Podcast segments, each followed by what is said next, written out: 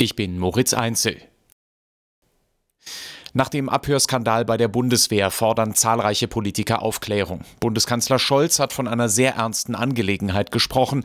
Ähnlich äußerte sich der Fraktionsvize der Grünen von Notz. Ja, das ist ein maximal ernstzunehmender Vorgang und äh, wir müssen jetzt schnellstmöglich klären, ob es sich um einen Einzelfall handelt oder um ein strukturelles Sicherheitsproblem in der Kommunikation der Bundesregierung.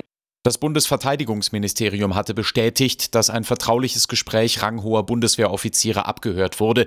Der Mitschnitt wurde von russischen Medien veröffentlicht. Darin diskutieren die vier Offiziere über theoretische Möglichkeiten des Einsatzes von Taurus-Marschflugkörpern in der Ukraine. Der ukrainische Präsident Zelensky hat die westlichen Verbündeten einmal mehr aufgefordert, bei der Militärhilfe für sein Land nachzulegen.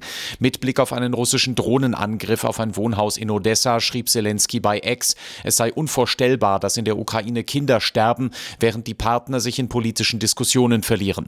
Die Welt habe ausreichend Flugabwehrsysteme gegen Drohnen und Raketen, um auf den russischen Terror zu antworten, so Zelensky.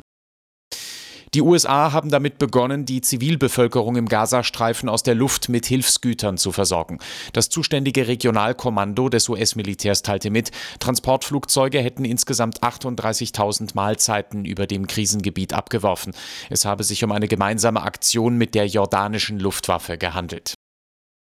Bei der Fahndung nach den noch flüchtigen RAF-Terroristen Ernst Volker Staub und Burkhard Garweg hat die Polizei neue Fahndungsfotos veröffentlicht.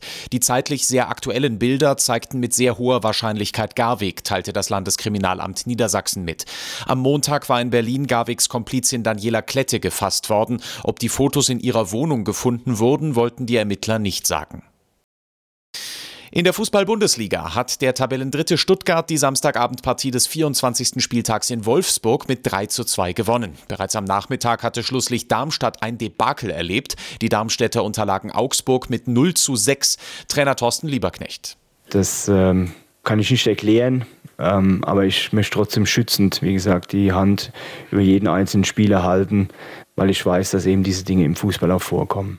Die weiteren Ergebnisse. Union Berlin gegen Dortmund 0 zu 2, Bochum Leipzig 1 zu 4, Mainz Mönchengladbach 1 zu 1 und Heidenheim Frankfurt 1 zu 2. In der zweiten Liga gewann am Abend Karlsruhe gegen Kräuter Fürth mit 4 zu 0.